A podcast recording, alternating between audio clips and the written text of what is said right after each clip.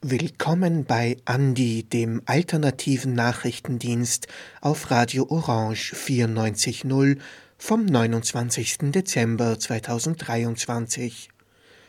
Unsere heutige Sendung steht ganz im Zeichen des Jahresrückblicks 2023. Unsere Redaktion hat im fast abgelaufenen Jahr 42 Sendungen produziert und über die verschiedensten Themen berichtet. Gleich im Jänner blickten wir von Wien aus weit über die Grenzen Österreichs hinaus. Vivian Simon berichtete über eine Solidaritätskundgebung für Frauen in Afghanistan unter dem Taliban-Regime. Frauenrecht ist Menschenrecht! Ist Menschenrecht!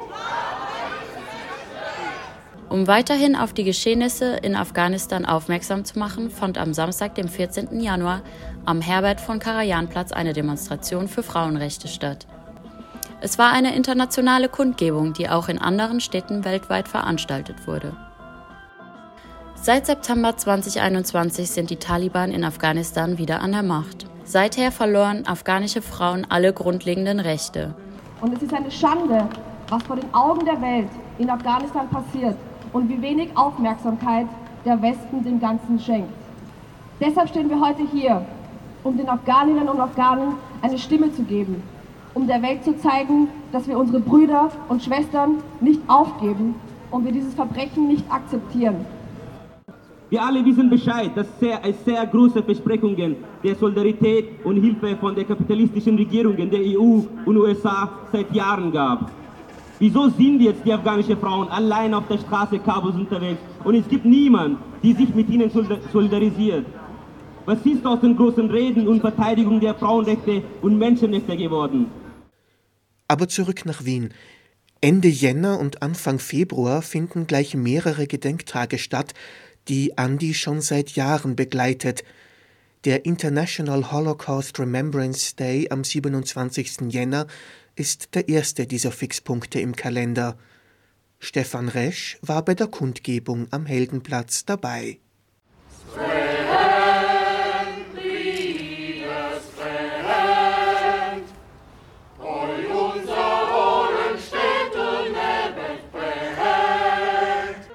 Der 27. Jänner, Jahrestag der Befreiung des Konzentrationslagers Auschwitz, wird auch in Österreich als internationaler Holocaust-Gedenktag begangen. Das Bündnis Jetzt Zeichen setzen gedachte auch in diesem Jahr am Wiener Heldenplatz. Viktoria Borochow und Laura Darvas sprachen jeweils für die jüdischen österreichischen Hochschülerinnen und die Hochschülerinnenschaft österreichischer Romja und Roma. Heute, am International Holocaust Remembrance Day, erinnern wir uns an die Gräueltaten der Nationalsozialisten. Wir erinnern uns an den Antisemitismus, die Vertreibung, die Verfolgung, die Hetze, die Vernichtung. Niemals wieder und niemals vergessen meint keinesfalls nur die passive Teilnahme an Gedenkveranstaltungen. Es bedeutet aktiv zu werden. Es bedeutet für ein jüdisches Leben einzustehen, es zu unterstützen und es zu schützen. Es bedeutet Antisemitismus zu bekämpfen, wo auch immer er auftritt. Es bedeutet, die Geschichte Österreichs und damit auch die Geschichte Wiens aufzuarbeiten und neu zu denken. Wir gedenken am heutigen Tag allen Opfern des Nationalsozialismus, unter ihnen auch der halben Million Roma, Romja, Sinti und Sintize, Frauen, Männern und Kindern, die während des Zweiten Weltkrieges als Zigeunerinnen ermordet wurden. Menschen, die unsere Großväter, Großmütter, Väter, Mütter, Brüdern und Schwestern waren und Opfer eines Regimes wurden, das sie als minderwertig, als von Natur aus kriminell und als Menschen zweiter Klasse betitelt und aus rassistischen Motiven verfolgt und getötet hat. Es ist wichtig, alle Opfergruppen des Nationalsozialismus als solche anzuerkennen, zu respektieren und mit allen Opfergruppen solidarisch zu sein, unabhängig davon, ob sie aus ethnischen, religiösen, sexuellen oder politischen Gründen verfolgt wurden. Schon Ende Jänner sorgte der niederösterreichische FPÖ-Landesrat Gottfried Waldhäusl mit seiner Aussage für Aufsehen, ohne Migrantinnen wäre Wien noch Wien. Im Dezember kürte die Gesellschaft für österreichisches Deutsch den Sager zum Unspruch des Jahres. Auf den Straßen Wiens regte sich der Protest sofort. Widerstandschronologe Gerhard Kettler hat die Kundgebung für Vielfalt und Zusammenhalt am Reumannplatz am 6. Februar aufgenommen und Andi zur Verfügung gestellt. Vielen Dank, Gerhard, für die vielen Mitschnitte, die wir uns über das ganze Jahr ausborgen durften. Denn wir müssen gemeinsam gegen Rassismus, Faschismus und die längst real gewordene brutale Verrohung in Österreich, aber auch in ganz Europa kämpfen. Ja, Viktor Orban hat Angst vor dem Räumannplatz. Waldhäusl hat Angst vor dem Räumannplatz, weil der Räumannplatz weil der Räumannplatz für alle Menschen Platz hat aber nicht Platz hat für ihren Menschenhass, ihre Grenzschlägertruppen, ihre kranke, menschenverachtende Welt des Stacheldrahts der hässlichen Bilder. Der Räumannplatz gehört uns allen. Wien 10 gehört uns allen, ganz Wien gehört uns allen. Das ist so, das war so, das bleibt so. Wenn euch die Weltstadt Wien der gleichberechtigten Möglichkeiten für alle und mit allen nicht taugt, wenn ihr nicht Alaba und Arnautovic im Nationalteam haben wollt, wenn ihr kein Eis vom Tichy wollt, kein Kebab vom Ferhat, kein Cevapcici vom Merak, dann bleibt bitte gefälligst dort, wo ihr euch selber am wohlsten fühlt, im Waldhäusl. Das sagte am Reumannplatz Peter Rosandic, auch bekannt als Rapper Kid Pex. Er und die von ihm gegründete Hilfsorganisation SOS Balkanroute würden im Laufe des Jahres noch mehrfach in den Andi-Nachrichten vorkommen. SOS Balkanroute äußerte im April scharfe Kritik am Lager Lipa und am International Center for Migration Policy Development, kurz ICMPD. Die Hafteinheit des Lagers wurde für eine halbe Million Euro vom International Center for Migration Policy Development, kurz ICMPD, errichtet, dessen Generaldirektor der ehemalige ÖVP-Chef und Vizekanzler Michael Spindelegger ist. Die AktivistInnen werfen daher dem österreichischen Staat vor, mit Steuergeld ein Abschiebegefängnis außerhalb der EU errichtet zu haben. Nun werden die Menschen, die durch illegale Ketten-Pushbacks ohne die Chance auf Asyl zu bekommen, in Polizeibussen in das österreichische Abschiebegefängnis gebracht, wo Bosnien die Drecksarbeit der EU übernehmen soll. Das ICMPD reagierte mit einer Klage gegen SOS Balkanroute und gegen Peter Rosandic persönlich. Das wurde von weiten Kreisen als Slap-Klage zur Einschüchterung von Kritikern verstanden. Erst Ende des Jahres war die juristische Niederlage für das ICMPD endgültig fix. Über das erste Urteil berichtete Andi im Juli. Das Wiener Handelsgericht hat in erster Instanz entschieden, dass die Äußerungen von SOS Balkanroute Obmann Peter Rosandic über das Lager Lipa von der Meinungsfreiheit gedeckt sind. Das ICMPD nennt den mit EU-Geldern finanzierten Bau eine Anhalteeinrichtung. Peter Rosandic von SOS Balkanroute nennt es das österreichische Guantanamo. Dieser Vergleich sei kreditschädigend, befand das ICMPD und klagte vor dem Handelsgericht auf Unterlassung und Widerruf. Inklusive Anwaltskosten bezifferte die Klage den Streitwert mit gut 55.000 Euro.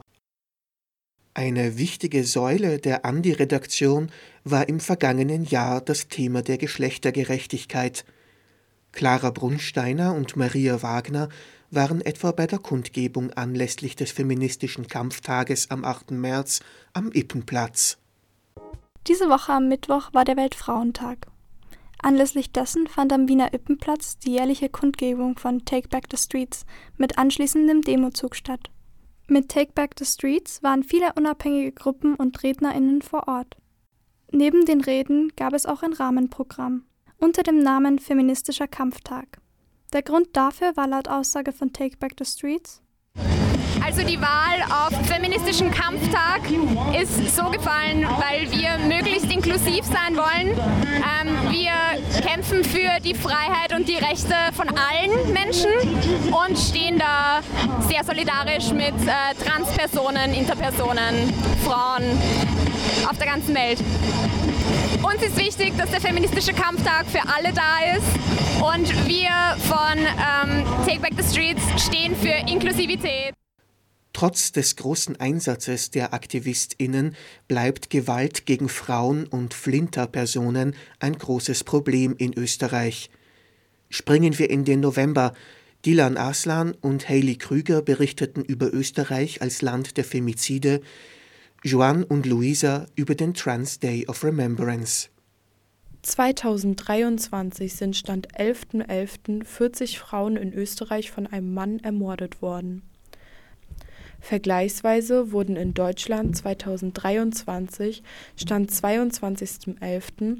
169 Frauen und Mädchen getötet und das bei einer zehnmal so großen Bevölkerungsanzahl. In Österreich ist die Femizidquote gemessen an der Einwohnerzahl des Landes also 236 Prozent höher. Mordversuche gab es weitaus mehr. Die autonomen österreichischen Frauenhäuser definieren Femizide so: Ein Femizid ist die vorsätzliche Tötung einer Frau aufgrund ihres Geschlechts bzw. aufgrund von Verstößen gegen die traditionellen sozialen und patriarchalen Rollenvorstellungen, die Frauen zugeschrieben werden. Femizide werden daher als Hassverbrechen kategorisiert jedes Jahr am 20. November wird weltweit der Trans Day of Remembrance begangen, um an die Leben von Transgender-Personen zu erinnern, die aufgrund von transphober Gewalt ums Leben gekommen sind. Seit mittlerweile 24 Jahren ist der 20. November ein Tag, um unserer ermordeten Transgeschwister lautstark, kämpferisch und gemeinschaftlich zu gedenken. Noch immer erfahren Transpersonen in dieser Gesellschaft Diskriminierung, psychische und körperliche Gewalt.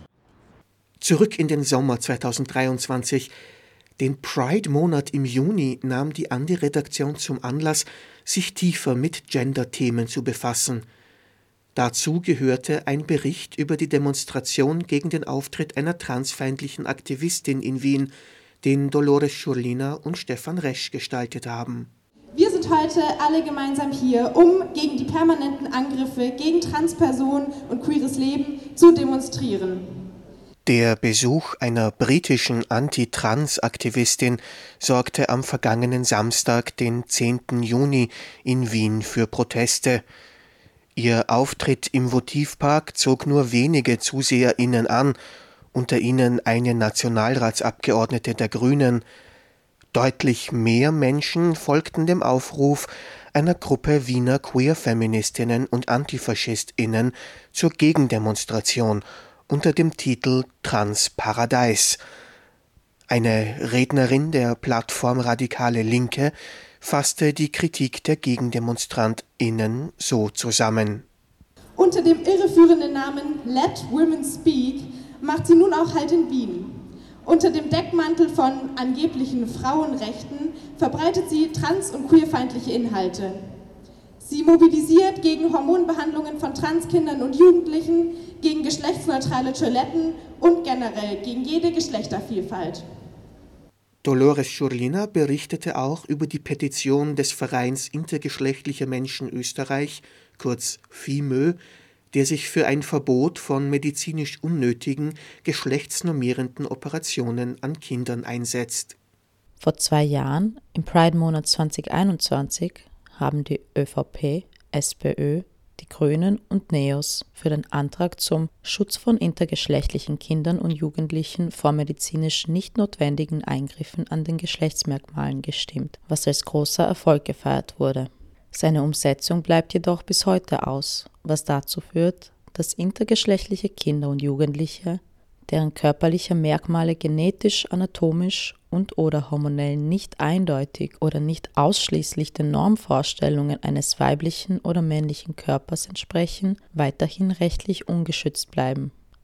Der Verein intergeschlechtlicher Menschen Österreich wendet sich jetzt, unterstützt von einer Vielzahl anderer Organisationen und Einzelpersonen, an die Bundesregierung Mit der Petition schützen sie intergeschlechtliche Kinder und Jugendliche.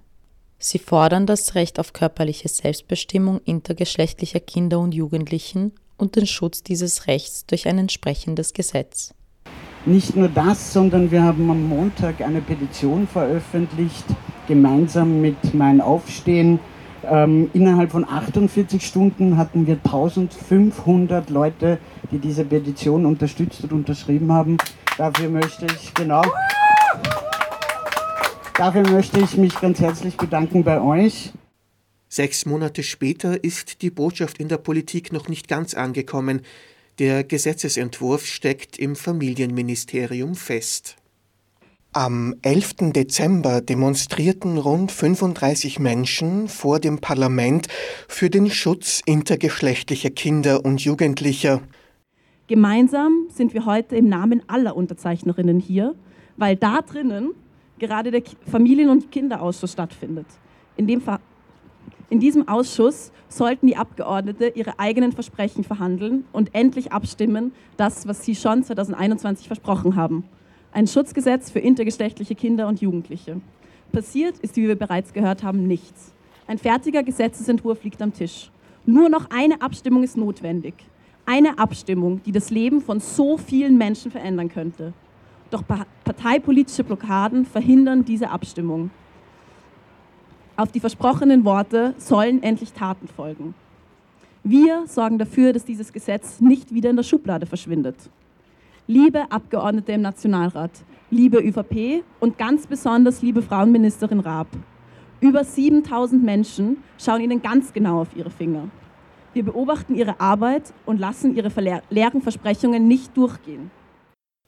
Bessere Nachrichten gab es im Pride-Monat zur Aufarbeitung der Verfolgung Homosexueller im Nationalsozialismus. Im Resselpark am Karlsplatz wurde mit dem Arkus, dem Schatten eines Regenbogens, ein Denkmal für diese bis heute wenig beachtete Opfergruppe eingeweiht. Mit diesem permanenten Kunstwerk wird die Erinnerung an die homosexuellen Opfer des Nationalsozialismus im öffentlichen Raum der Stadt Wien manifestiert und die Menschen aufgefordert, sich mit Homophobie und Diskriminierung auseinanderzusetzen und sich dem entgegenzustellen. Am Montag, den 5. Juni 2023, wurde um 17 Uhr im Resselpark bei dem U-Bahn-Zugang Passage Karlsplatz das Denkmal für die im Nationalsozialismus als homosexuell verfolgte Menschen eröffnet. Arkus, Schatten eines Regenbogens. So heißt das Kunstwerk von Sarah Ortmeier und Karl Kolbitz, welches den Wettbewerb für ein Denkmal für Männer und Frauen, die Opfer der homosexuellen Verfolgung in der NS-Zeit wurden, gewann. Die Skulptur stellt einen großen Regenbogen dar, wessen sechs Farben in unterschiedlich schattierte Grautöne abgewandelt sind, was das Gedenken an die als homosexuell diskriminierten, verfolgten und ermordeten Menschen lebendig halten soll. Die Andi-Redaktion besteht aus vielen freiwilligen RedakteurInnen mit verschiedenen Hintergründen. Viele von uns studieren, einige sind auch in der Hochschulpolitik aktiv. Das schlägt sich in unserer Themenauswahl nieder – Lisa Pessel berichtete etwa im März über die Proteste des wissenschaftlichen Personals der Universitäten gegen das 2021 novellierte Universitätsgesetz. Vorgestellt wurden die Ergebnisse der Studie zur Beschäftigungssituation im Mittelbau der Universität Wien. Wir haben eine Studie durchgeführt, eine Befragung zur Beschäftigungssituation an der Universität Wien. Hintergrund für diese Studie war, dass wir im Rahmen der Fakultätskonferenz auf Probleme gestoßen sind, die sich im Zusammenhang mit der neuen Rechtslage Paragraph 109 ergeben haben. Also konkret war es so, dass Professorinnen auf Fälle gestoßen sind, wo beispielsweise Maria Hoder Stipendien, die für die Karriere von Frauen essentiell sind, zu 100 Prozent inklusive der Elternkarenz angerechnet berechnet wurden auf die Höchstbefristungsdauer. Sinn und Zweck dieser Maria-Hoder-Stipendien ist für Frauen, ihnen mehr Zeit zu geben für ihre Karriereentwicklung, da sie ja Betreuungspflichten und Betreuungszeit und Care-Arbeit während der Zeit in ihrer wissenschaftlichen Laufbahn haben. Die Studie thematisiert prekäre und befristete Arbeits- und Anstellungsverhältnisse an den Universitäten die mit der Novelle des Universitätsgesetzes vom Oktober 2021 weiterhin verschärft wurden. Wer nicht jetzt schon akut betroffen ist, also jetzt akut betroffen ist bereits ungefähr ein Drittel der Mitarbeiter, wo jetzt schon so die, die Grenze erreicht ist, äh, den, den wird es in naher Zukunft ereilen, oder er hat kein Bewusstsein und weiß noch nicht, was ihm schwant. Nach acht Jahren Tätigkeit muss die Universität gänzlich verlassen werden, wenn keine unbefristete Stelle angetreten wurde. Im ungeraden Jahr 2023 standen im Frühjahr oder Sommersemester die Wahlen zur österreichischen Hochschülerinnenschaft an. Kirby Kolditz führte für Andi ein Interview mit Alina, die Studienvertreterin an der Publizistik und Kommunikationswissenschaft ist. In der letzten Woche fanden die ÖH-Wahlen statt. Dabei konnten Studierende von Dienstag bis Donnerstag ihre Stimme abgeben. Insgesamt beteiligten sich laut ersten Hochrechnungen 21 Prozent bei der ÖH-Wahl. Und ja, die Wahl ist extrem wichtig, weil bei dieser Wahl wird nicht nur die Bundesvertretung oder die Univertretung, sondern auch die Vertretungen auf Institutsebene eben gewählt. Und die sind halt genauso wichtig wie die ganz, ganz hohen Ämter, weil die spezifisch für Personen, die eben am Institut studieren, zuständig sind. Und das ist zwar vielleicht ein kleiner Teil im ganz großen Spektrum der ÖH-Vertretungsarbeit, aber es ist ein sehr, sehr wichtiger Teil. Die Proteste der Wissenschaftlerinnen wurden erst vor kurzem wieder aktuell. Anlässlich der Verhandlungen über den Kollektivvertrag für Universitätsmitarbeiterinnen ging der Unterbau der Hochschulen im Dezember wieder auf die Straße. Wir haben in den letzten Monaten Streiks gesehen bei Elementarpädagoginnen. Wir haben Streiks gesehen bei Freizeitpädagoginnen. Wir haben Streiks gesehen im Metallbereich. Wir haben wilde Streiks, also ohne äh, äh gewerkschaftliches Okay, im, Sozial-, im, privaten Sozialbereich gegen den äh, KV-Abschluss, der nicht gut war, äh, gesehen. Und wir sehen aktuell Streiks im, im Handel. Es gibt keinen Grund, warum wir das nicht auch machen können. Wir, das sind die ArbeitnehmerInnen der Universitäten, deren Kollektivvertrag in der vergangenen Woche verhandelt wurde. Anlässlich der Verhandlungsrunde am Montag, den 18.12., hatte die Initiative Unterbau Uni Wien zur Demonstration gegen die Kälte des Prekariats aufgerufen. Der Unmut der Wissenschaftlerinnen geht weit über die Prozente der jährlichen Lohnerhöhung hinaus. Die Arbeitsbedingungen an den Universitäten sind miserabel, langfristige Sicherheit gibt es kaum, prangerte Mario Keller von der Initiative Unterbau Uni Wien an. Im Herbst 2023 waren Lohnrunden überhaupt ein großes Thema.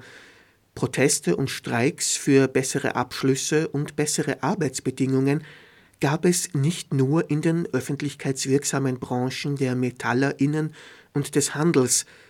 Auf die Straße gingen auch die Kindergartenpädagoginnen, die Sozialberufe. Am Nachmittag des 23. November kamen mehrere hundert Menschen am Christian-Broder-Platz im 6. Bezirk zusammen, um ihren Forderungen Nachdruck zu verleihen. Ein hoher Sockelbetrag würde bedeuten, dass Menschen, die in den unteren Beschäftigungsgruppen eingestuft sind, das Leben sich wieder leisten können. Das ist etwas, was von unserer Seite unbedingt ein Muss ist. Ja? Wir können nicht unter die 400 Euro gehen, weil sonst können viele Beschäftigte, die in den Beschäftigungsgruppen 1 bis 5 sind, im Sozialwirtschafts-KV, nicht mehr das Leben sich in den nächsten Jahren leisten und die Ärztinnen. Ja, meine Lieben, es ist mir eine große Freude, euch hier bei dieser bedeutenden Kundgebung willkommen zu heißen. Die Kundgebung für bessere Arbeitsbedingungen im Krankenhaus. So begann Dr. Severin Ehrengruber, Vorstandsmitglied der Erste Kammer für Wien, seine Ansprache in der Innenstadt bei der Abschlusskundgebung zum Protestmarsch der Spitalärztinnen und Beschäftigten. Fortgesetzte Proteste gab es im Jahr 2023 auch für mehr Klimaschutz. Am 3. März berichteten Irina Wieser und Stefan Resch vom internationalen Klimastreik in Wien. Ein Klimaschutzgesetz! Ein Klimaschutzgesetz! Ein Klimaschutzgesetz! Klimaaktivistinnen werden oft als die Blockierer bezeichnet aber wir sind heute da, um gegen die richtigen Klimablockierer zu kämpfen. Wir halten die Politik, die seit Jahren Klimapolitik, eigentlich seit Jahrzehnten verzögert auf. Wir werden zeigen, dass es anders geht und wir werden Ihnen heute laut entgegenschreien, Oi, da Herrst, warum macht ihr nichts?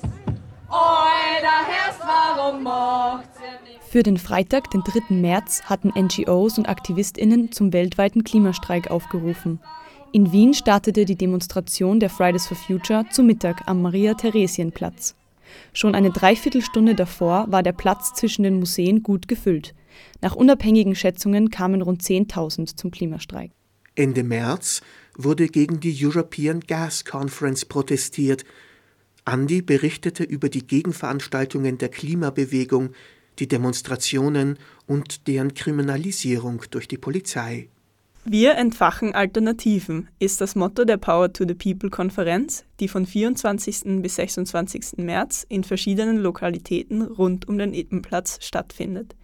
Die Power to the People Konferenz ist eine Gegenveranstaltung zur European Gas Conference, bei der auf Einladung der OMV von 26. bis 29. März sämtliche Akteurinnen aus der Fossilgasindustrie in Wien zusammenkommen, um über die Zukunft der europäischen Energieversorgung zu entscheiden.